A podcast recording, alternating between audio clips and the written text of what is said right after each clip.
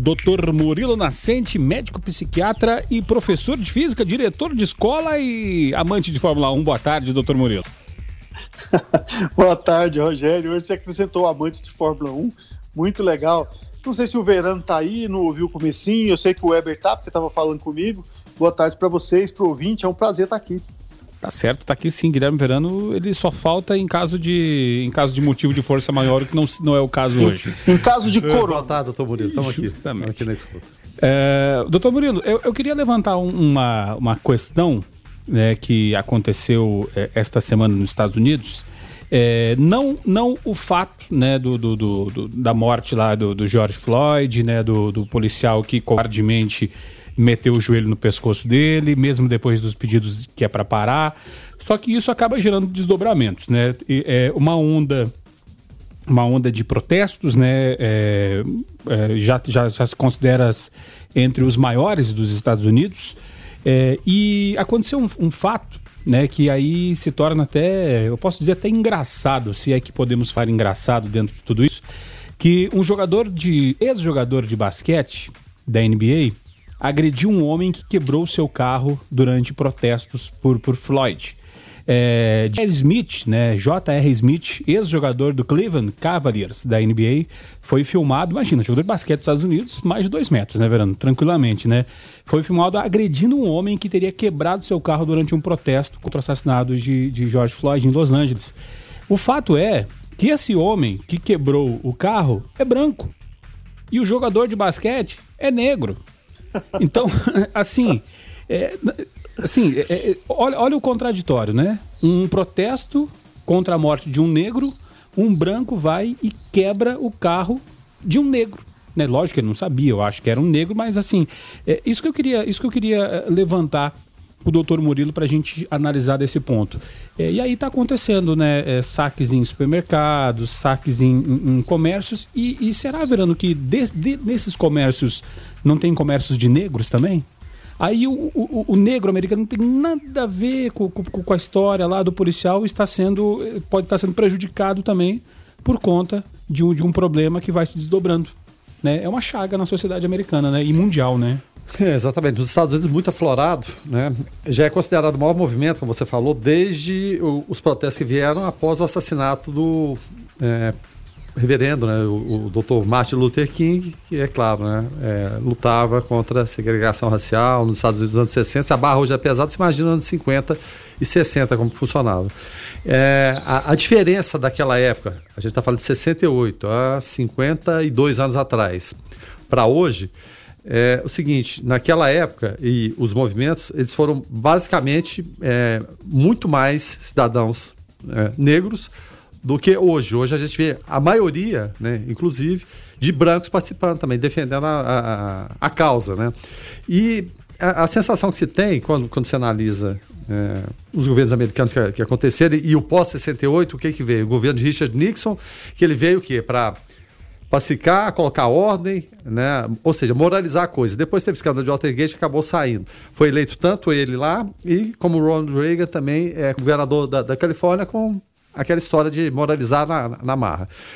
E é claro, saltando agora para mais recente, teve a eleição de Barack Obama, né, primeiro presidente é, americano eleito negro. Que, se esperava muita coisa fosse acontecer em relação a direitos civis, aquela coisa toda, e, e, e, não aconteceu. Na cabeça do cidadão americano, será que, será que foi uma frustração também nesse sentido, o doutor Murilo, por favor? Bom, Verano, nós estamos vivendo uma. Assim, nós vamos tentar tirar os Estados Unidos baseado mais ou menos no que a gente está vivendo aqui, né? Estamos vivendo um momento de convulsão social.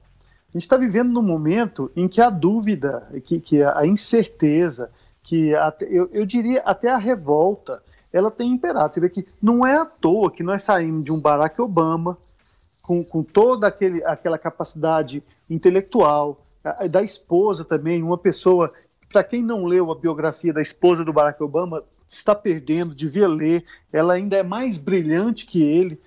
É, e de repente se elege o Donald Trump, um cara que tem todo um aspecto vigarista, que ganhou dinheiro é, é, é é, com, com, assim, sem pagar imposto e mentindo daqui lá. Ou seja, é, é uma insatisfação que, que nós estamos vivendo, e aqui no Brasil uma coisa muito semelhante, e que essa insatisfação ela seria canalizada para qualquer evento social, ainda mais agora num tempo em que a gente vive uma pandemia. O fato é que o racismo, é, é, é, essa, essa questão, ela é muito pouco difundida e muito subclínica. Nós vivemos uma coisa aqui no Brasil muito semelhante ao nazismo. Os Estados Unidos viveram uma coisa muito semelhante ao nazismo. No entanto, o, o, o alemão toca na ferida com mais facilidade. Ele mexeu naquilo e assim ele sofreu, ele viveu luto, ele se envergonhou. E o brasileiro não, o americano não. Então essa coisa, ela ainda vive entre nós. O negro brasileiro, ele ainda é desrespeitado. O negro americano ainda é desrespeitado, ganha menos que o branco. É, é, é, se você chega num, num, show, se você chega num restaurante, se você chega num shopping, o jeito com que o negro é tratado, e eu tenho amigos muito íntimos negros, é completamente diferente do jeito que uma pessoa. Então, isso é que são aquelas coisas latentes que ficam ali esperando. Sabe, sabe aquele pulso que fica debaixo da ferida? Esperando uma lanceta. Na hora que a lanceta entra na ferida, o pulso sai todo. É o que está acontecendo nos Estados Unidos e é uma coisa que pode acontecer aqui no Brasil a qualquer momento, ainda mais vivendo o regime presidencialista com a, a, a característica de personalidade que a gente está vivendo. Agora, doutor Murilo, é, Assim, usando como, como, como referência uh, o exemplo que a gente trouxe no começo aqui do cidadão branco, que para protestar a morte de um negro quebrou um carro que, uh, que por sorte ou azar era de um negro e ele tomou um pau desse jogador de basquete. Imagina, né? Um jogador de basquete mais de dois metros com raiva de ter o carro quebrado, ele, mas ele fez, ele deu cada aplauso na orelha desse cidadão. É, e não vou dizer que, com razão ou sem razão, aí não, não cabe a mim o mérito de julgar isso. Mas aí a questão é o seguinte: é, as pessoas, elas, é, é, assim, que estão à, à margem de, dessas situações, né? Quando vem, é, é, quando elas veem a oportunidade elas acabam é, tendo como se fosse um efeito manada, assim, dizendo: peraí, eu, aconteceu alguma coisa que eu vou usar isso para externar toda a minha raiva, toda a minha indignação e às vezes de forma errada. Será que temos que aprender também a protestar, dentre outras coisas? Ah, você tocou num assunto interessantíssimo, Rogério, que, que é o efeito manada. E é, existe um, um, um pensador, um psiquiatra é, alemão chamado Carl Gustav Jung, ele criou uma, um, um, contexto interessante chamado sombra. De acordo com Jung, todos nós temos pensamentos extremamente é, é, é, negativos no sentido do socialmente aceito, do politicamente correto, só que nós mantemos esses pensamentos guardadinhos numa caixinha de Pandora. Ele fica ali. Então a gente vive, a gente é o bom garoto, é o bom menino, é o que trabalha, é o que chega na hora certa, mas os nossos pensamentos, não precisa de ninguém que está aí no é, confessar, e nem nenhum ouvinte mandar nenhum áudio confessando o que, que pensa, mas existe inclusive livros falando assim, que os homens mal, os homens bons, os homens maus fazem o que os homens bons, é, é, aliás, os homens bons sonham o que os homens maus fazem. A gente o tempo todo está pensando coisas de, de, vingança, de revanche, de maldade, de, mas a gente não tem coragem, a gente só pensa. Aí, o que, que acontece? Quando existe uma situação de caos social em que se libera essas portas, a porteira abre, como se diz aqui em Goiás, não, não é a primeira vez que acontece nos Estados Unidos. Eu vou te falar uma coisa: é, em 2011 nós tivemos os atentados, mais ou menos um ano e meio depois dos atentados, houve uma queda de um raio nos Estados Unidos e Nova York ficou sem energia elétrica por umas 48 horas. E a barbárie se instaurou, rapaz. Em Nova York, a Nova York de poucos anos atrás, já com essa característica de país desenvolvido e rico, porque não tinha energia elétrica. Perceba, simplesmente a sombra se instaura. Se você tira a observação, tira o olhar crítico, e para de viver um Big Brother coletivo, deixa as pessoas fazerem o que quiserem, as pessoas mostram faces que às vezes a gente não espera. Todas as pessoas, viu? Não, são, não é só esse rapaz lá, não. Ouvinte participando aqui, o Tiago Silva, fala: Rogério, não tem a ver com cor de pele, sim com caráter. É, é, é, é just, é justamente o, o, o, que eu estou tentando o que eu tô tentando trazer aqui e, e indagar e indicar, né? O, como diz lá no sul o, o professor professor doutor Murilo, e justamente essa questão, Verano, porque como disse o Tiago aqui, é, envolve a questão do caráter. né? É, aquele, esse cidadão que quebrou o carro, quebrou o carro porque é um babaca. Porque o que, que tem para protestar? Para protestar a morte de alguém, eu vou quebrar alguma coisa. Pô, peraí.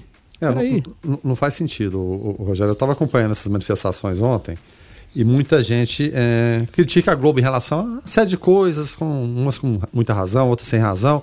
Mas a, a cobertura em tempo real que estava acontecendo em Washington, em Nova York, em Chicago, com repórteres na rua e acompanhando aquela movimentação, é, dava para a gente ver assim na crueza né, do, que estava acontecendo em relação a jovens, né, jovens ali de 16, 17, 18 anos, se muito, pegando pedaço de pedra, quebrando vitrines, quebrando carro, tocando fogo em, em, em cada polícia. E filmando, né, fotografando tudo, fazendo pose. Aí eu volto até no Dr. Murilo, uma frase que eu, eu sempre uso aqui, e eu não gosto de, de frases feitas, né? Que Andy Warhol falava já lá nos anos 70, longe ainda desse tempo de internet, e era, era o pai da pop art, né? É, e de forma assim, né, que agora está vindo à tona. No futuro, todas as pessoas serão famosas por 15 minutos. O que, é que se passa na cabeça dessas pessoas? Tem muito isso aqui, ó. Eu, eu vou quebrar, eu vou destruir, não importa o patrimônio, se é de alguém, se é público, não seja, mas vale mais o, o sucesso e a postagem da foto nesse tempo de, de pandemia e rede social, o professor?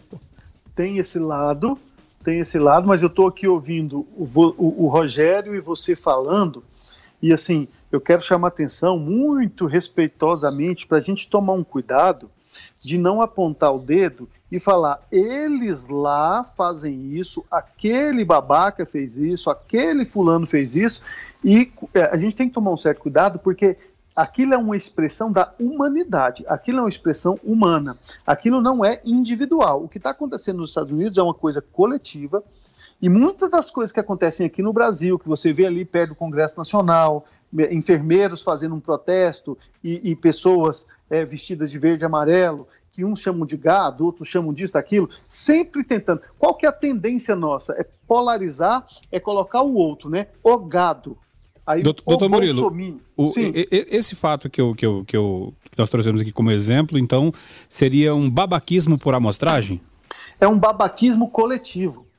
É isso que eu tenho, é isso que eu quero chamar a atenção. Nós temos que tomar cuidado, porque senão a gente toma o lugar do babaca porque critica o babaca. Isso é nosso. Nós temos que acolher isso como uma coisa da nossa comunidade e pensar, se nós estivéssemos no lugar, qual seria a nossa conduta? Qual seria a minha conduta se eu visse um monte de gente quebrando carros, a, é, é, protestando por uma causa que eu acredito?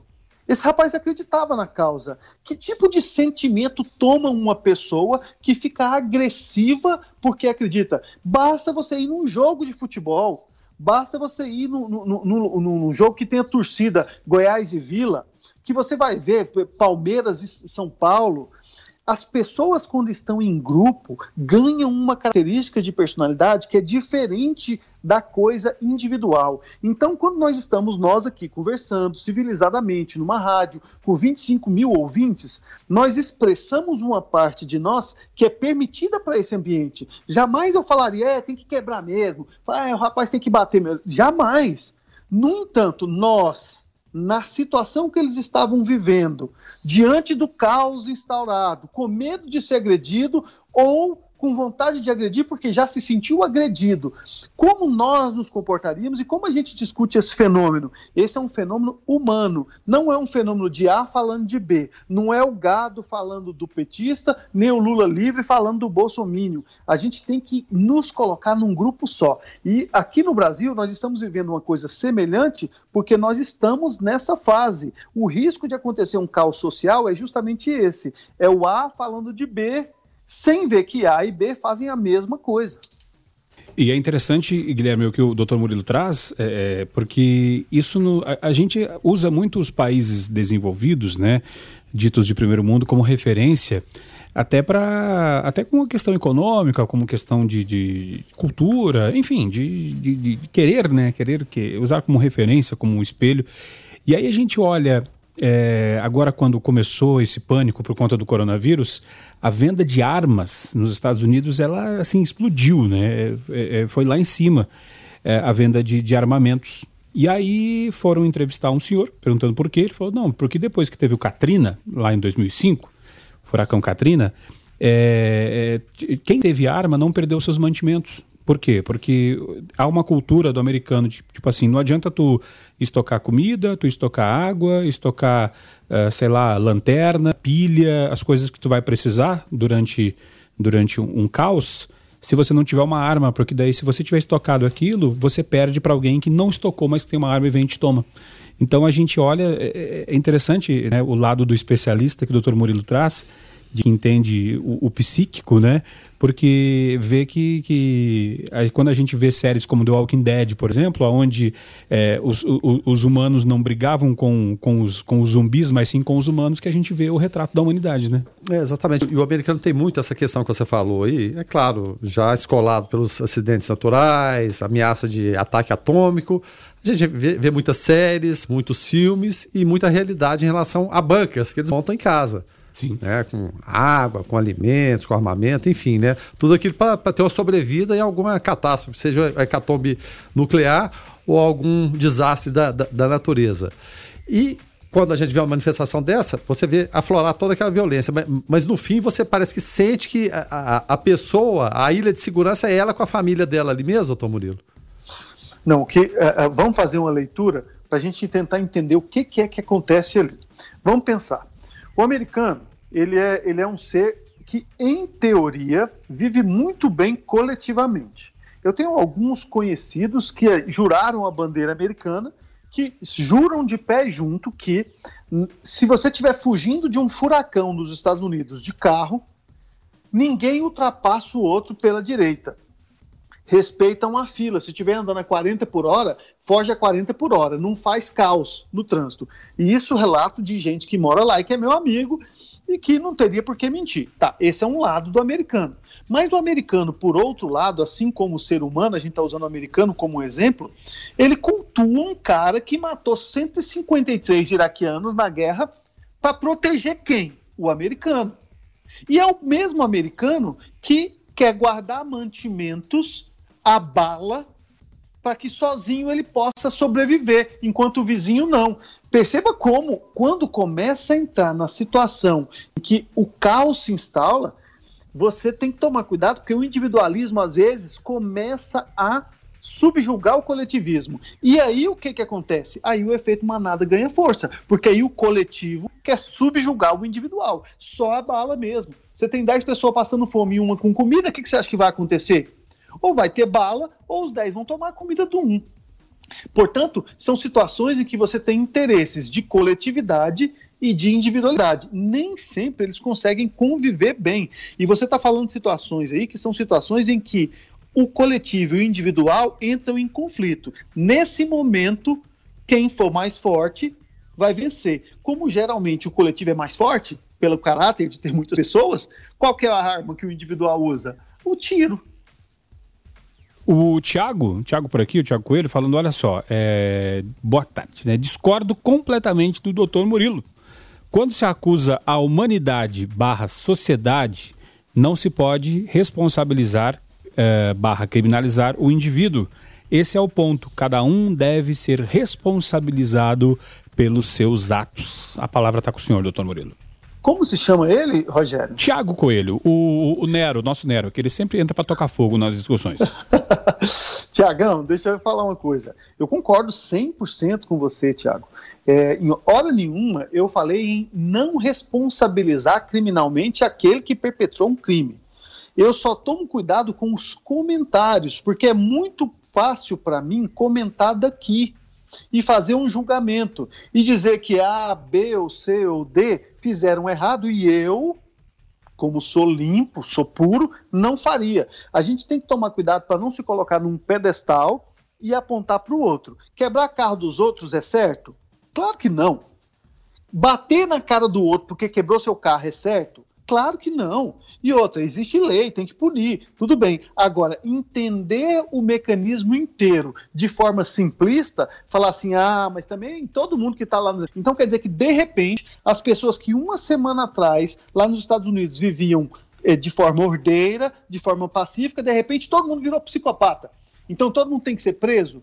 Perceba como existem movimentos psicológicos coletivos que explicam, sim, pessoas de bem fazerem coisas que não fariam sozinhos. É disso que eu estou falando. A gente tem que to tomar cuidado ao apontar o dedo. Existem crimes de torcidas organizadas que pessoas que estão ali no meio não fariam sozinhos. Eu sou capaz de falar para você que uma pessoa da torcida organizada do Palmeiras seria amigo de uma pessoa de torcida organizada do Corinthians. Mas quando eles estão naquela persona de torcida dentro de um estádio, eles se odeiam. E esse ódio não é individual, é coletivo. Quando a gente lida com a personalidade coletiva, a gente tem que tomar muito cuidado com o que a gente fala, porque às vezes a gente está inserido num meio com o mesmo ódio, com o mesmo rancor e prestes a explodir por um estopim e está falando lá dos Estados Unidos, está falando do Irã, está falando de Israel, está falando de fulano. Nós temos que tomar cuidado com a gente aqui. Doutor Murilo, isso aí deflagraria aquele, aquele processo chamado inconsciente coletivo ou, ou não tem nada a ver?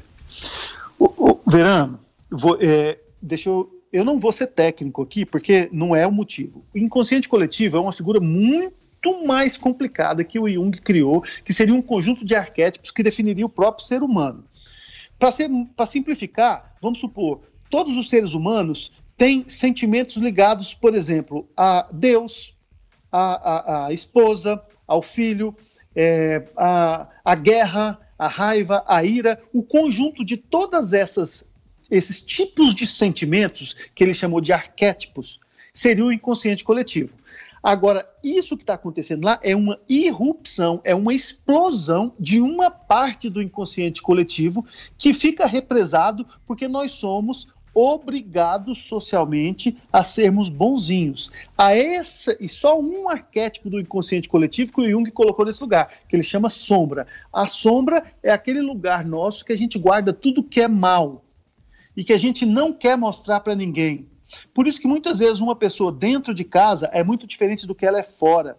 Uma pessoa, um policial que é muito legal, muito gente boa em casa e tudo, quando entra para dentro de uma penitenciária e tem a possibilidade de, de, de bater, de, de fazer qualquer tipo de, de, de sacanagem com o preso, que ele tem poder, ele faz.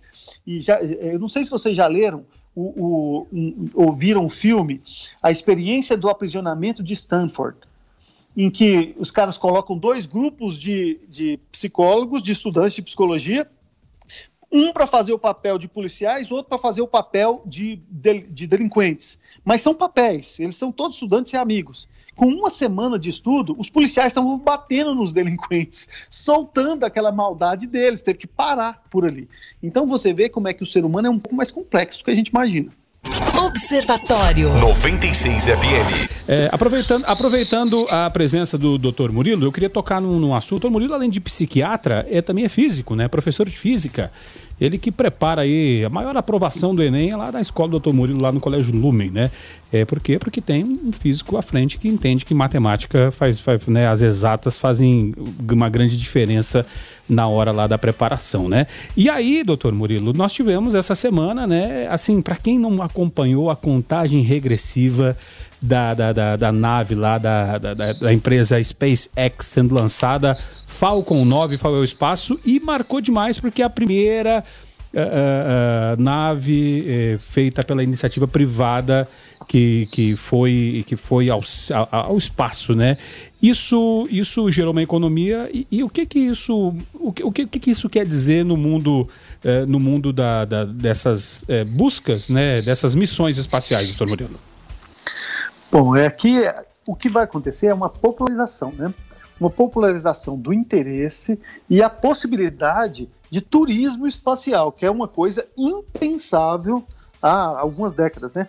O que, assim, é muito interessante, eu não sei se vocês já pararam, assim, para observar, a primeira vez em que o homem conseguiu levantar voo foi em 1908, foi com um balão. Em 1914, decolou 14 bis, que parecia qualquer outra coisa menos um avião, né? É, é, é, uma geringonça. Os irmãos White diz que já um pouco antes já decolavam, faziam voos em circuitos fechados, mas sempre catapultados. Então, decolar com propulsão própria foi ali. Olha o que, que acontece. De 1914 a 1969, nós saímos do primeiro avião e chegamos aí à Lua. Observa a velocidade disso. Eu não sei se vocês já pararam para analisar o, o, tanto que o tempo foi curto. E a gente fazendo hoje viagens intercontinentais numa velocidade absurda. Nós já tivemos um avião como o Concorde, que chegava a Mach 2, ou seja, duas vezes a velocidade do som, às vezes mais que isso, e, e assim fazia viagens de Londres ao Rio em quatro horas, é uma coisa absurda, pensando nos dias de hoje. Os aviões de hoje voam por volta entre 870 e 930 km por hora, o que é já uma coisa de assustar. E agora inauguramos a era do turismo espacial. É isso que vai acontecer. Em muito pouco tempo, os milionários, as pessoas que têm condições financeiras, poderão entrar em órbita e experimentar a microgravidade, experimentar ver a Terra, ter certeza se a Terra é plana ou esférica. Eu não sei como seria uma órbita em torno de uma placa em forma de disco. Mas assim, para as pessoas que acreditam na Terra plana, tá aí, né? Vamos poder ficar em órbita em torno da, da, do grande disco, que é a, a Terra plana. Será que o Olavo de Carvalho já, já comprou a sua, a sua passagem para ir numa das datas do, do, Elon Musk? Ele deve ter falado que era mais uma montagem lá, lá do Deserto de Nevada, volta. assim como foi a ida do Homem à Lua, também foi toda uma montagem dos estúdios de Hollywood, não existe nada daquilo. Mas enfim, professor, é, eu, eu, acompanho muito, né? É, não, não sou físico, sou curioso a respeito da história da, das viagens espaciais, evidentemente. Quando foi lançado o ônibus espacial lá no, no início dos anos 80, o Columbia foi ó, é, ao espaço a primeira vez, e é com aquele nome, né? De ônibus espacial, né? E todo mundo falou, agora, agora de fato vai, né? E o ônibus espacial cabia muita gente, sete tripulantes, e, enfim, né? Mas Posteriormente teve a tragédia do, do Columbia, lá em 2011, que provocou né, o encerramento dessas viagens espaciais americanas, pelo menos é, coordenadas pela, pela NASA, apenas com a investimentos do governo. O Challenger também explodiu lá em 86 dos cinco ônibus espaciais sobraram três, afinal de contas. Mas não se tornaram aquele ônibus espacial popular mesmo, de, que de fato né, iria levar as pessoas para lá. O senhor acredita que agora vai? Porque, é, para quem acompanhou o lançamento, e a gente via aqueles lançamentos antigos cheios cheio de inter, interruptores, coisas analógicas, botões para lá e para cá. Era tudo no, no touchscreen, né, na, na, na, tela. Os astronautas com a roupa bem mais leve. A, a modernidade, de fato, chegou agora para valer nessas, nessas viagens suborbitais espaciais? E antes do, ah. Dr. Murilo, antes do Dr. Murilo responder, o Luiz Fernando está por aqui e fala: Eu sou terrabolista. E vocês? Segue daí, Dr. Murilo. Olha, é, Virando, aqui, primeiro, é, os pioneiros, né? Eles enfrentaram é, limitações técnicas, até, até de imaginação, de qual seria a situação melhor. Você vê que nós aqui somos muito americanizados e tendemos a, a acreditar que os Estados Unidos eles lideraram a corrida espacial, o que não é verdade. A Rússia liderou toda a corrida espacial. A Rússia colocou o primeiro satélite, o primeiro homem em órbita. A Rússia fez e aconteceu, bateu na cara dos Estados Unidos do jeito que quis, e os Estados Unidos conseguiram ir à Lua. Mas a Lua é um alvo muito grande, então era fácil de acertar. Quando os Estados Unidos estavam indo à Lua, os, os russos já estavam fazendo a estação espacial, que foi a Mir.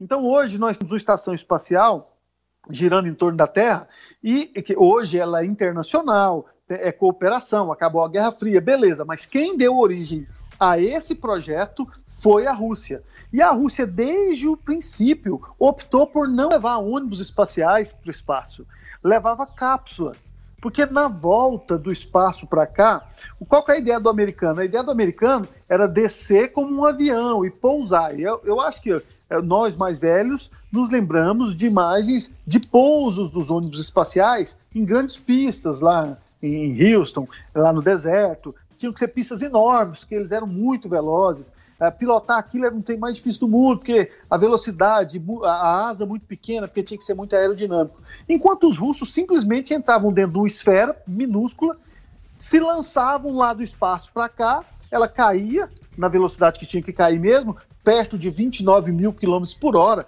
a velocidade inicial, ia freando na atmosfera por causa da resistência do ar. Quando chegava aqui mais embaixo, já por volta de 1.500 km por hora, ia soltando paraquedas. Então o cara caía no mar por um paraquedas e era resgatado.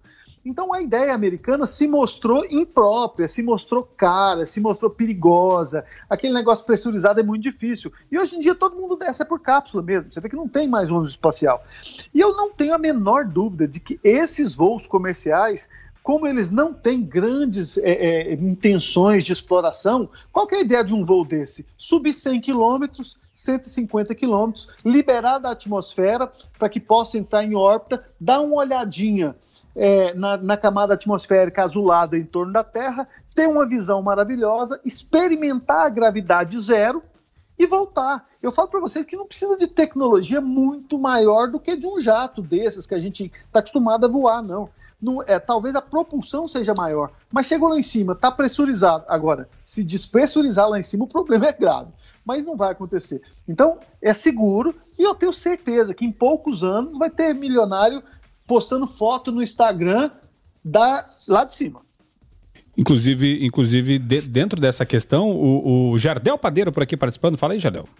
Boa tarde a todos os observadores. Aqui é o Jardel Padeiro. E de fato é impressionante, cara, a gente olhar para trás e ver o quanto nós evoluímos em questão de viagem espacial. E esses bilionários aí, cara, que tem a grana mesmo, é, logo logo eles vão abrir é, abrir essas fronteiras espaciais, cara, para o turismo social. E eu realmente gostaria de estar vivo para poder ver a colonização de outros planetas aí, cara, de verdade. Sou fascinado nessa nessa questão aí espacial. Valeu, Jardel Padeiro. Valeu, Jardel. Obrigado pela participação. Fala aí, Guilherme. Não, a, a, a, na hora de apresentar mais uma vez o doutor Murilo, o senhor falou da. É, é, que ele gosta muito de, de, Fórmula 1 também. E falando de corrida espacial, a gente lembrou de quem, né? Rubinho Barrichello. Rubinho Barrichello tem uma passagem já foi comprada né, de um dos maiores rivais da SpaceX, né, que é a Virgin Galactic, né, lá do Richard Branson. Ele tinha comprado a passagem, se não me engano, na época, é, professor, quando lançaram esse projeto, dessa viagem, né, suborbital, esse limite aí, é, na faixa dos 400 mil dólares. Então, o, o, o Rubinho nisso aí ele tá rápido, ele tá rapidinho, viu, professor? Mas até nisso ele comprou da empresa errada, rapaz. Ele vai ficar em segundo. boa, boa, professor. Bom, tentei defender o Rubinho, mas não teve jeito. O ouvinte participa através do 994-3420-96 e, e, é, e é engraçado né, a gente tocar nesses assuntos. É, mas, mas aí, assim, falando, falando em, em eu, eu, fico imaginando, sabe o que, senhores? Guilherme, ouvinte, doutor Murilo, é, a cara de tacho do pessoal da NASA, né, que tem um, um orçamento gigante, né, é, é era até pouco tempo atrás a menina dos olhos do governo americano, é, com, todo, com todo o aparato e, e, e poder financeiro do, do, do, governo americano, e aí os seus projetos são engavetados porque vem uma empresa privada e lança um negócio que é muito mais atrativo economicamente. É, deve ter muita gente, deve, deve, ter muita gente que ficou com, com dorzinha de cotovelo lá, né, doutor Murilo? A, a, NASA, na verdade, ela é um grande, assim, é muito fechada, ela é blindada, né? A gente não sabe exatamente o que, que a NASA faz e o que, que quais são os planos. É, eu, não sei, eu não tenho certeza se eu concordo com você, no sentido de que essa empresa que chegou, ela colocou a NASA numa situação difícil, talvez publicamente, talvez com relação às, às propagandas, mas internamente a NASA tem projetos de ir para Marte. A NASA está indo muito bem no projeto da estação espacial. A NASA cuida do Hubble, que faz descobertas eh, assim diárias. Outro, eh, o ano passado, eu não sei se vocês acompanharam, não sei se é de interesse de todos, fizeram a primeira foto de um buraco negro comprovando diversas e diversas teorias que o Stephen Hawking tinha feito. É, infelizmente nos deixou há pouco tempo, que era o último farol da física aí, esse lugar não está ocupado por mais ninguém, talvez o último gigante da física, que deu origem à ideia do Big Bang. Então, quer dizer, esses equipamentos que a NASA manipula hoje, é, de satélites, de fotografias, de, de, de, de, todo tipo de localização, a gente não sabe qual, que tamanho que é o braço, que, até onde vai a NASA, porque é tudo muito camuflado, tudo muito escondido. Mas, assim, de fato, do ponto de vista de é, dinheiro, de dar dinheiro, eu não tenho a menor dúvida de que essa pessoa aí, esse, esse empresário da SpaceX, já é milionário, né? Agora eu não sei para onde ele vai. Ele, literalmente ele vai para outro planeta. Deixa eu agradecer então o doutor Murilo Nascente. Antes de agradecer o doutor Murilo, é, Guilherme, que, que, tem uma não, última intervenção. Não, era exatamente isso é, que o doutor Murilo estava falando, né? E até assunto para a gente abordar com, com o, o Márcio, nosso economista amanhã, né? As ações, ali estava o seguinte: se acontecesse algum problema, uma explosão, mais uma interrupção, alguma coisa nesse sentido Aí todo mundo ia falar, ah, tô falando, não dão conta, né? Mas como subiu e foi perfeito e tudo funcionou de forma inacreditável, se ele era, eu estava até pesquisando a fortuna dele, em torno né, de 40 bilhões de dólares, imagina as, as ações da SpaceX, né? Fora para o espaço, toda certeza, né, doutor Murilo? Não, Verano, e outra coisa, é, é um detalhe que talvez também a maior parte dos ouvintes não saiba, a grande parte das peças é, que são usadas nos foguetes da NASA e das outras estações espaciais, das outras é, é, é, que, outros lançamentos espaciais do Japão, da Rússia, da China, são fabricados pela SpaceX. Ele já não haveria dúvida que ia dar certo, porque os propulsores, grande parte da fuselagem, eles já vendem. Então é como se você falasse assim: olha, vamos, vamos imaginar uma fábrica que só fabrica motores aqui. É, vamos imaginar que a Renault não fabricasse carros, fabricasse só motores. E um belo dia ela fala assim: eu vou fabricar um carro. E você achar que o carro dela não vai andar. É claro que ia. Os caras ganharam know-how. Não tem, ali não tem nenhum bobinho. O mais bobinho goteiro e esconde as pontas. O mais bobinho é goiano lá. Tá certo. Deixa eu agradecer então, doutor Murilo Nascente, é, médico psiquiatra, professor de física. Valeu pelo bate-papo. Valeu pelo bate-papo, sempre muito bacana, doutor Murilo. É, valeu então, até a próxima, doutor. Ah, obrigado, Rogério. Obrigado, Verano. Hoje foi divertidíssima a conversa. Aliás, semana passada também foi muito bom. O Weber tá por aí, não? O Weber está de castigo numa reunião, mas já já tá chegando. tá bom. Quando ele chegar, manda um abraço para ele. Ó, tô com saudade de vocês. Um grande abraço pro ouvinte para vocês. Eu tô aqui sempre que vocês quiserem conversar alguma coisa sobre física ou medicina.